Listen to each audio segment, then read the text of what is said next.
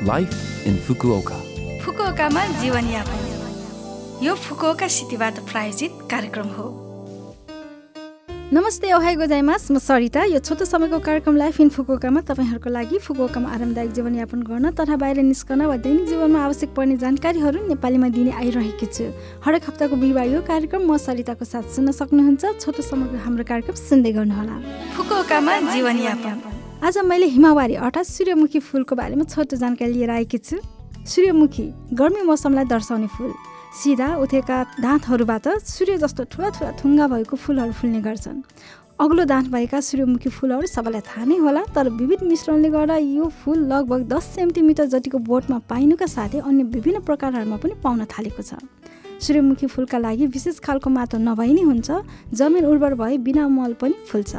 गमलामा रोपिएका सूर्यमुखीहरूमा पानीको मात्रा राम्रो हुनुपर्छ अनि बेसी भएको पानी फाल्ने र पानीको मात्रा मध्यम रहिरहने किसिमको माटोको प्रयोग गर्न उपयुक्त हुन्छ। पक्कै पनि तपाईँहरूले सूर्यमुखी फुल घरमा रोप्न सक्नुहुन्छ तर यदि धेरैभन्दा धेरै सूर्यमुखीहरू हेर्न चाहनुहुन्छ भने फुकोका सहर निसुकुको नोकोनोसिमा आइल्यान्ड पार्क वा यानागावा सहरको यानागावा हिमावारी एनमा घुम्न जान सक्नुहुन्छ। आँखाले भ्याउनेसम्मको सूर्यमुखी फुलहरूलाई हेर्दा मन मुग्ध पार्छ होला। प्रेमी प्रेमिकासँगको डेट होस् या गर्मी मौसममा ड्राइभ मौसमी फुलहरूको आनन्द लिएर हेर्दा कसो होला। फुकुओकामा जीवनयापन। यस पटक फुकुओका सिटी इन्टरनेसनल फाउन्डेसनको सूचना रहेको छ र पहिलो सूचना रहेको छ कानुनी परामर्शको बारेमा। फुकुओका सिटी इन्टरनेसनल सेन्टरमा रहेको फुकुओका सिटी इन्टरनेसनल फाउन्डेसनमा फुकुओकामा बस्नुहुने विदेशीहरूका लागि हरेक महिनामा दुई पटक निशुल्क कानुनी परामर्श प्रदान गर्दै आइरहेको छ। कानुनी परामर्श हरेक महिनाको पहिलो शनिबार बिहान दस तिसदेखि दिउँसो एकतिस बजेसम्म र तेस्रो बुधबारको दिउँसो एक बजेदेखि चार बजेसम्म परामर्श अवधि पैँतालिस मिनट। बुकिङको आधारमा वकिलद्वारा निशुल्क परामर्श प्राप्त गर्न सक्नुहुन्छ।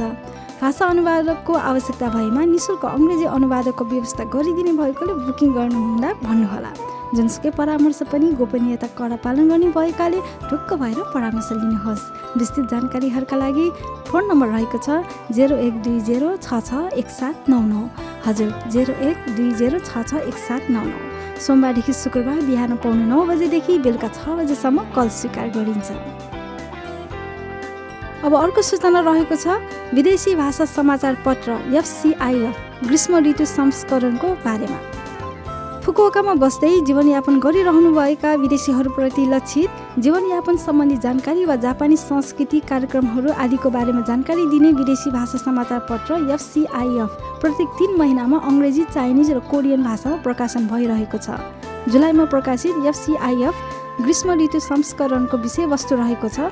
फुकुओकामा ग्रीष्म ऋतुको आनन्द लियौँ। यस पटकको ग्रीष्म ऋतु संस्करणमा फुकुओकामा हुने ग्रीष्म ऋतुका कार्यक्रमहरू बाहिर घुमघामका लागि उपयुक्त स्थलहरू समुद्रमा खेल्दा अप्नाउनु पर्ने सावधानीहरू आदि बारेमा जानकारीहरू समावेश छन्। साथै यस वर्षदेखि फुकुओकामा बस्दै आउनुभएका विदेशीहरूसँगको अन्तर्वार्ता स्तम्भ पनि सुरु गरेका छौँ। उहाँहरूको फुकुओका आउनुको कारण र जीवनयापन आदिको बारेमा कुराकानी पोस्ट गर्दै जानेछौँ।